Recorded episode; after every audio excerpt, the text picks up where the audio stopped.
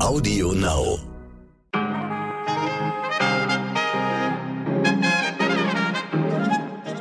Liebe Zuhörerinnen, ab geht die Post. Ich wünsche Ihnen einen guten Morgen an diesem Donnerstag, den 18. August. Das Jahr ist fast vorbei. Denken Sie an Weihnachten. Ich bin Michel Abdullahi und hier ist für Sie heute wichtig mit unserer langen Version.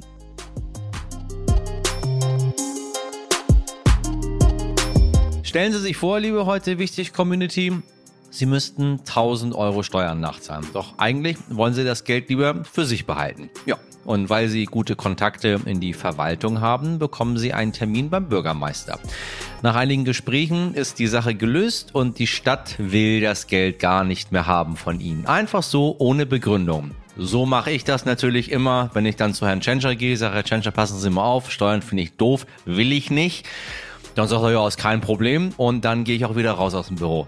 Nee, leider nicht. Wobei, ich zahle meine Steuern, ist schwer zu glauben, aber ich glaube, ich zahle sie gerne.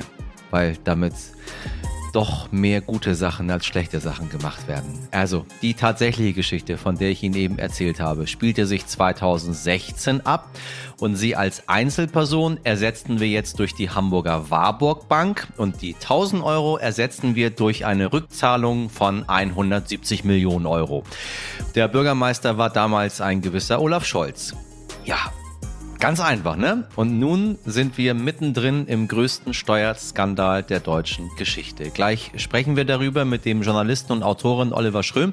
Seit vielen Jahren recherchiert er zum sogenannten Cum-Ex-Skandal, der insgesamt in Deutschland einen Schaden von 38 Milliarden Euro verursacht hat. Eine so hohe Summe, dass man sich denkt, ja mai, dann ist auch egal glaube ich. Also, Oliver Schröm hätte sich viel vorstellen können, aber nicht, dass ausgerechnet der jetzige Bundeskanzler in diesen Skandal verwickelt sein könnte. Bis er brisantes Material von einem Informanten bekommen hat, gleich klären wir, was genau da passiert ist und wie brenzlig es nun für Olaf Scholz wird, denn der muss sich morgen vor einem Untersuchungsausschuss zu den Vorwürfen äußern.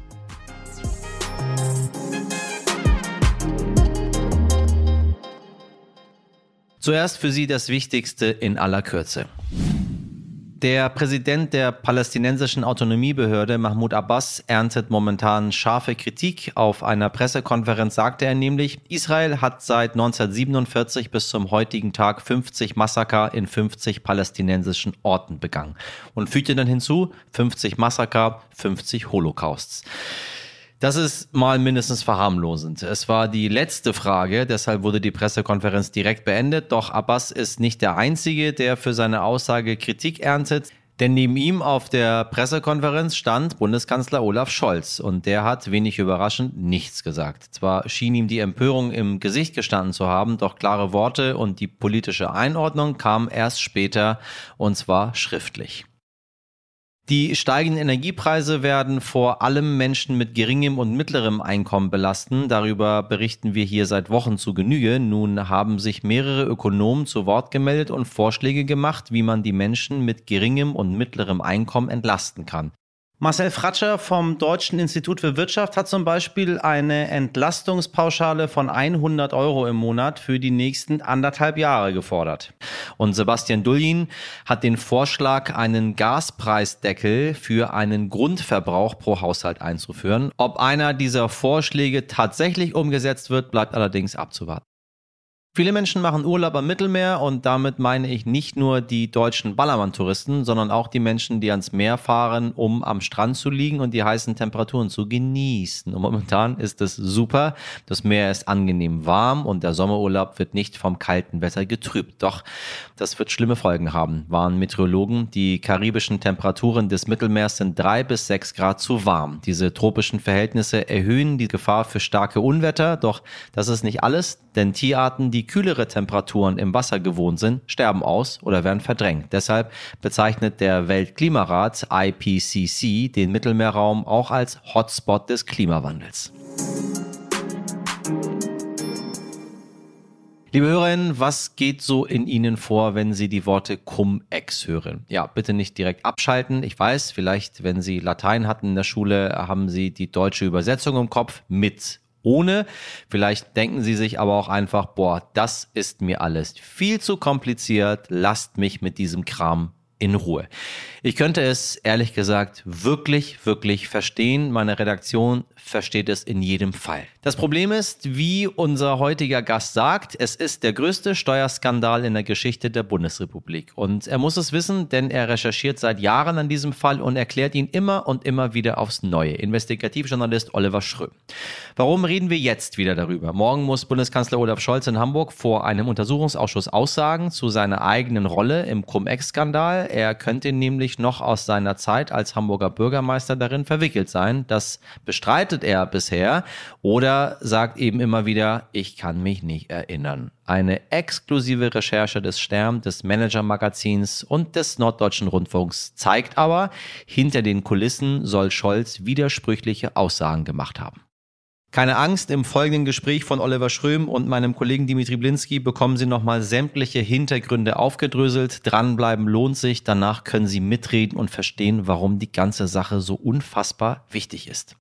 Oliver, ich grüße dich. Hallo. Hallo. Im Wahlkampf hat der Cum-Ex-Skandal und die Warburg Bank keine große Rolle gespielt. Äh, zumindest war es nicht wahlentscheidend. Ähm, was ist so aus deiner Sicht? War es zu kompliziert oder gab es nicht genug belastendes Material gegen Kanzler Scholz? Äh, da muss ich jetzt Kollegenschelde betreiben, weil wir haben schon vor über zwei Jahren bei Panorama die vertraulichen Treffen von Olaf Scholz mit den Privatbankiers äh, enthüllt, was auch zur Einsetzung eines Untersuchungsausschusses führte. Der lief auch schon während, der, während des Wahlkampfes, aber die Kollegen haben sich dafür nicht interessiert.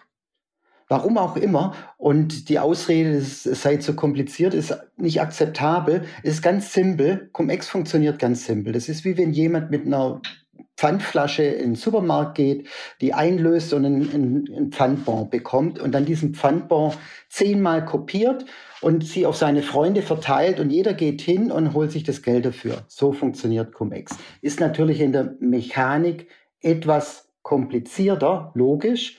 Da geht es um Leerverkäufe und Aktienkreisgeschäfte und, und, und. Aber das muss man alles nicht verstehen, weil du und ich, wir verstehen auch nicht, wie der Chip aufgebaut ist, mit dem die Autos manipuliert wurden. Müssen wir auch nicht verstehen, diesen Mikrochip. Wir wissen aber, dass die Autos manipuliert wurden. Das reicht doch.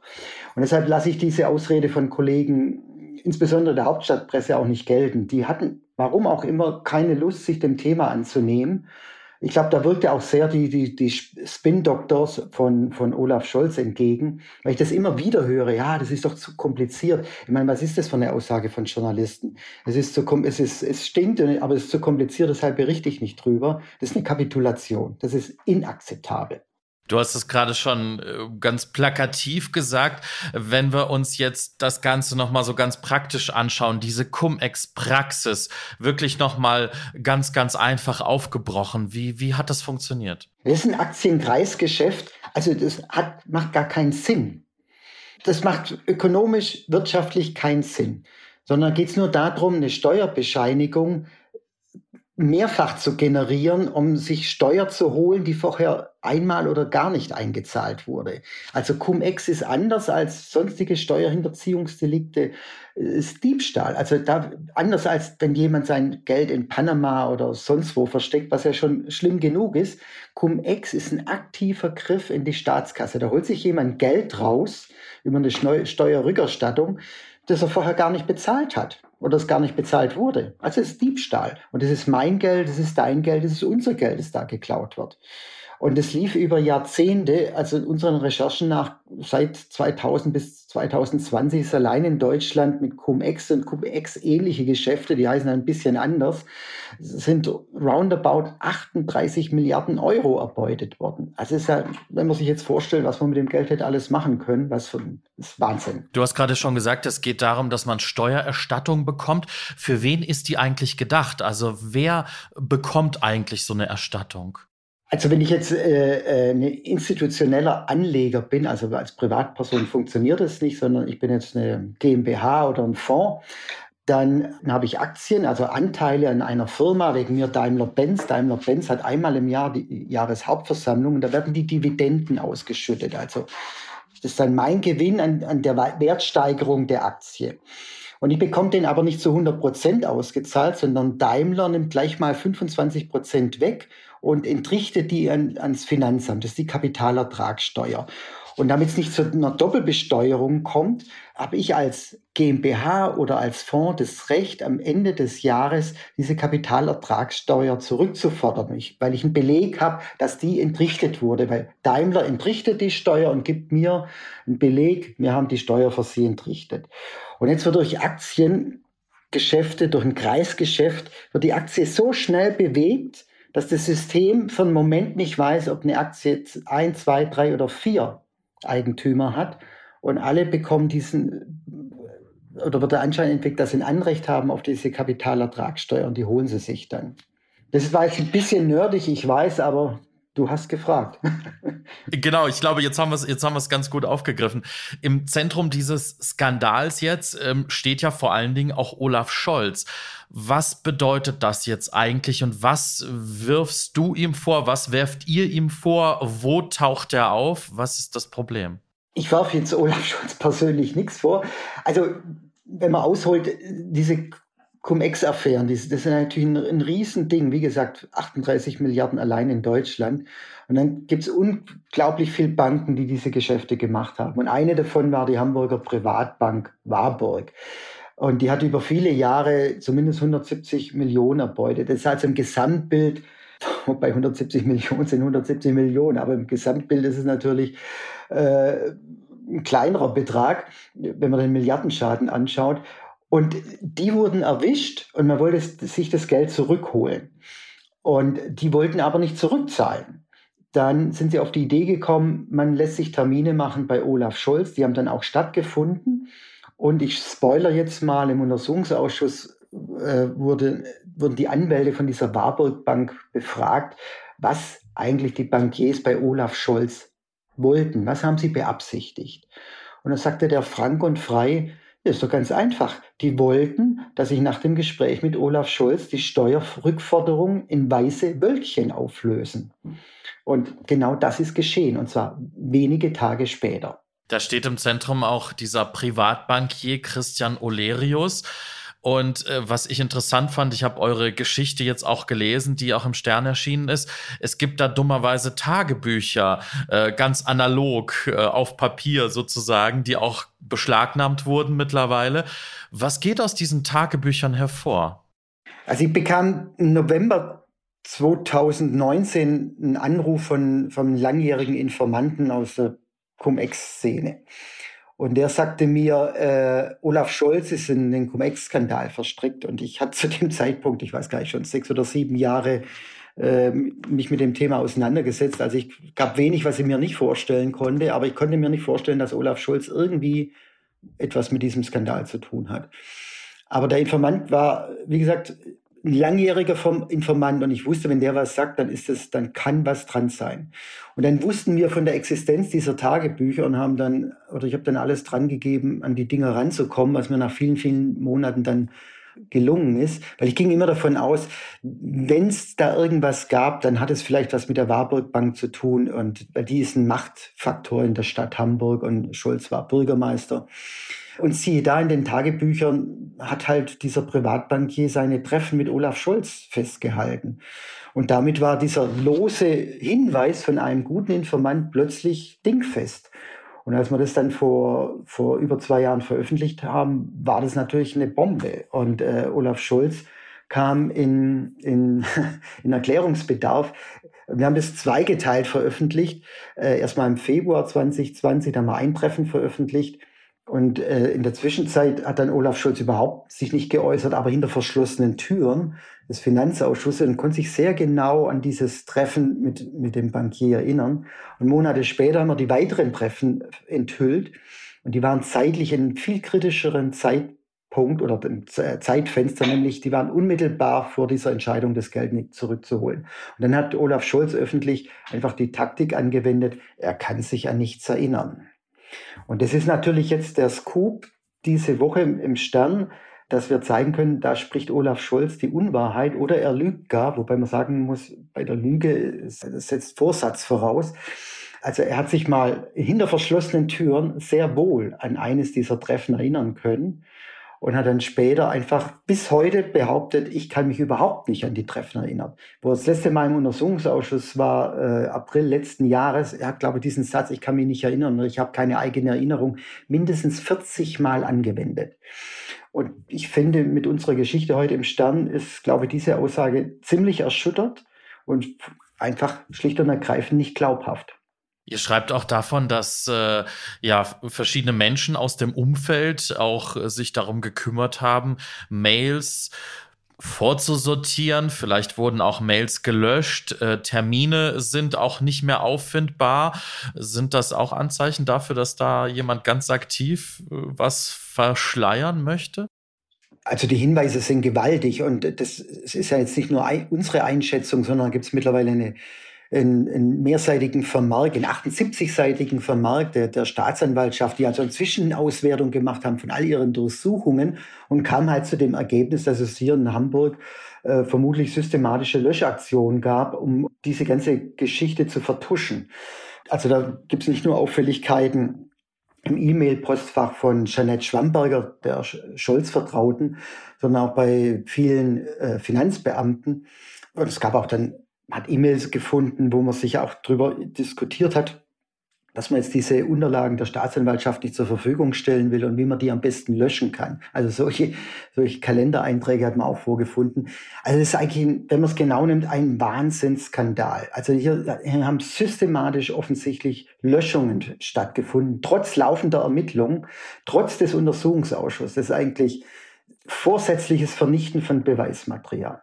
Und das finde ich schon mehr als bedenklich und es erschüttert mich auch ehrlich gesagt. Im Zentrum steht nach wie vor diese Warburg Bank. Ähm, ich habe in eurem Material auch gelesen, es ging so um 1000 Arbeitsplätze. Olerius sagte das, ja, die werden, äh, ja, gehen verloren, wenn die Bank das Geld dann zurückzahlen muss.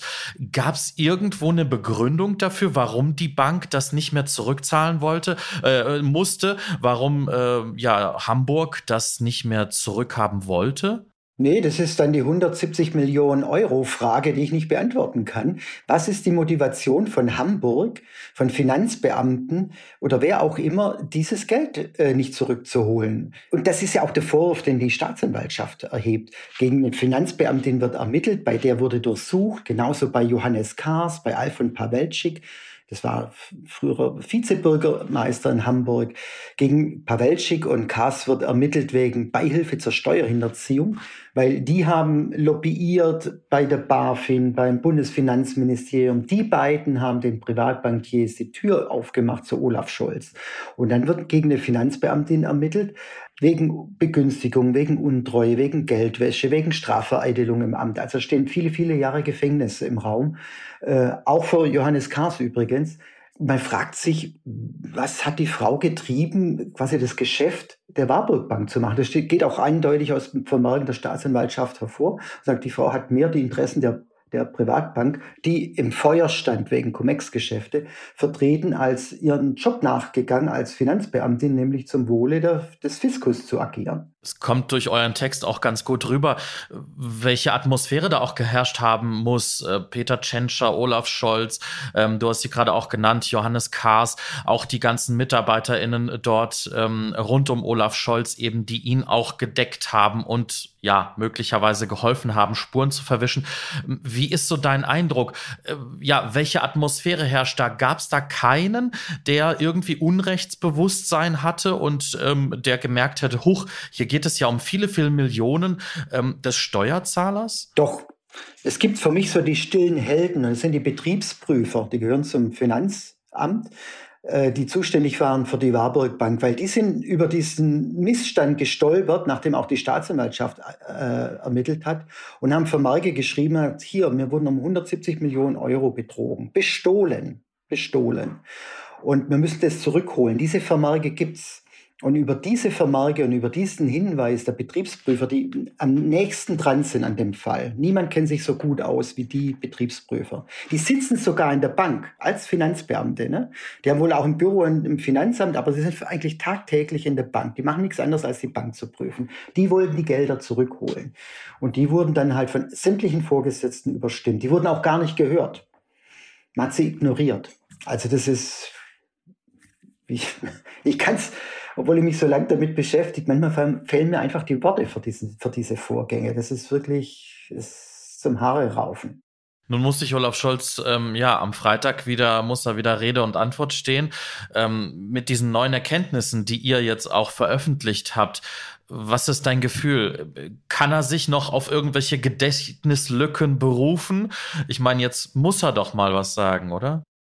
Tja, aber äh, ja, er muss was sagen und ich bin gespannt, was er sagt. Weil er kann ja nicht sagen, ich kann mich jetzt wieder plötzlich erinnern, Andererseits ist offensichtlich, dass sein Ich kann mich nicht erinnern äh, nicht stimmt, weil er sich hinter verschlossenen Türen schon mal ganz gut erinnern konnte. Also ich würde sagen, das ist eine klassische Lose-Lose-Situation. Um gegen ihn zu ermitteln, muss dann die Immunität äh, aufgehoben werden. Das heißt, es wäre auch noch ein gewisser Prozess. Wie wahrscheinlich ist das aus deiner Sicht? Das ist schwer, weil ich glaube, die, die politische Lüge, nennen wir es mal so, also wenn er die Unwahrheit gesagt hat oder sogar mit gelogen hat, also mit Vorsatz, dann ist es politisch ein Skandal. Wie sehr das juristisch greift, das kann ich jetzt nicht bewerten, glaube ich auch nicht, sondern juristisch wird es eher, wenn man ihm nachweisen kann, dass er auf diese Steuerentscheidung Einfluss genommen hat, weil dann ist, hat er dasselbe Schicksal wie die Finanzbeamtin, dann droht ihm halt, dann ist das eigentlich Untreue. Aber das ist noch ein weiter Weg. Aber ich glaube, die andere Geschichte ist ihm gerade ungleich gefährlicher, weil das Spannende ist ja immer, es gibt einen Skandal, es ist irgendwas passiert und dann gibt es den Umgang mit dem Skandal. Und äh, da fangen dann die Leute an zu vertuschen, zu tricksen, zu lügen und verhittern sich. Und irgendwann wird der Umgang des Skandals, der Größe ist dann der größere Skandal als der eigentliche Skandal. Und ich glaube, dass Olaf Scholz mittlerweile in dieser Situation ist. Er hat sich verrannt mit widersprüchlichen Aussagen, die man bewerten muss als Unwahrheit oder als Lüge. Und es ist natürlich vom Bundeskanzler verheerend. Man hat es diese Woche wieder gemerkt, er tut dann so genervt von diesen Nachfragen, die dann immer wieder kommen. Wie ist das aus deiner Sicht? Ist das, ist das einfach so seine kühle Strategie? Dass er sagt, na ja, es ist ja eigentlich alles offengelegt. Das waren ja so seine Worte, ne? Also es ist ja nichts dran. Ja, was soll er denn sagen? Das ist halt der Versuch, diesen Skandal klein zu reden oder rauszukommen, sagt, ja, seit zwei Jahren wird ermittelt und Untersuchungsausschüsse, nie ist was dabei rausgekommen. A, stimmt es nicht. Und B, wie gesagt, es geht nicht nur mehr darum, ob er Einfluss genommen hat. Das ist juristisch relevant, sondern jetzt geht es auch um die politische Frage, hat Olaf Scholz gelogen? Und zwar gegenüber der Öffentlichkeit, im Untersuchungsausschuss, gegenüber dem Parlament. Das wäre natürlich wirklich fatal. Wir sind gespannt, was rauskommt. Ähm, ihr sprecht ja davon, dass es der größte Steuerskandal der deutschen Geschichte ist. Insofern, ja, hoffen wir sehr, dass diese Recherchen jetzt nochmal vielleicht eine größere Lawine auch auslösen. Hoffe ich auch. Oliver, vielen Dank dir. Ich danke dir für die Fragen. Hat Spaß gemacht. Danke. Lieben Dank an Dimitri Blinski und vor allem an Oliver Schröm für die ausführliche Erklärung. Den dazugehörigen Stern Plus Artikel finden Sie, liebe HörerInnen, in der Folgenbeschreibung. Dort finden Sie übrigens auch einen Link, über den Sie einen Monat lang gratis Stern Plus lesen können. Ja, sehen Sie mal. Ein Abo hilft auch uns beim Podcast, denn guter Journalismus kostet nun mal was. Wissen Sie ja hoffentlich. Heldin des Tages. Die sozialen Medien haben viele Schattenseiten, liebe HörerInnen. Sie können gefährlich werden, wenn man mit den falschen Personen schreibt. Sie können abhängig machen, wenn man zu viel Zeit in ihnen verbringt. Und sie können schlechte Werte an anfällige Menschen vermitteln, wenn sie in gewisse Kreise abrutschen. Doch manchmal sind die sozialen Medien ein großartiger Ort, an dem Gemeinschaft und Zusammenhalt großgeschrieben werden. Das hat eine Twitter-Nutzerin am eigenen Leib erfahren. Am 16. August wurden ihr zwei Fahrräder in Berlin aus einem Hausflur geklaut. Sie teilt teilte ihren Ärger darüber auf einer Plattform und zeigte zusätzlich Fotos der Fahrräder. Doch wem schon einmal das Fahrrad geklaut wurde, der weiß, da ist die Suche eine Nadel im Heuhaufen, vor allem in Berlin. Tja, die Diebe haben die Rechnung ohne die fleißigen HelferInnen auf Social Media gemacht. Durch einen Facebook-Post erfährt die Nutzerin, ihre Fahrräder sind aufgetaucht und so konnte sie ihre Räder ein paar Stunden nach dem Post wieder in ihren Besitz nehmen. Selbst die Beamten der Polizei konnten es nicht fassen. Das war schon wieder für heute mit heute wichtig. Ich hoffe, das Gespräch mit Oliver Schröm hat Ihnen geholfen, die ganze Geschichte um Cum-Ex ein wenig besser zu verstehen. In jedem Fall wissen Sie jetzt, warum der Bundeskanzler morgen um 14 Uhr in Hamburg aussagen muss. Und wenn Sie jetzt sagen, ja, ich habe da noch ein paar Fragen oder Sie haben Themenvorschläge, dann alles gerne an heute wichtig. Und wenn Sie die sogenannten Cum-Ex-Geschäfte heute zum ersten Mal verstanden haben, dann empfehlen Sie uns doch gerne weiter, teilen Sie die Folge auf Social Media oder bewerten Sie uns mit ganz vielen Sternchen, wenn Sie mögen. Meine kometenhafte Redaktion besteht aus Mirjam Bittner, Dimitri Blinski, Laura Chapo und Jennifer Heinzel. Produziert wurde diese Folge von Wake One für Sie. Morgen ab 5 Uhr hören Sie mich wieder. Haben Sie einen schönen Tag, machen Sie was draus. Ihr Michel schwitzt sich zu Tode Abdullahi.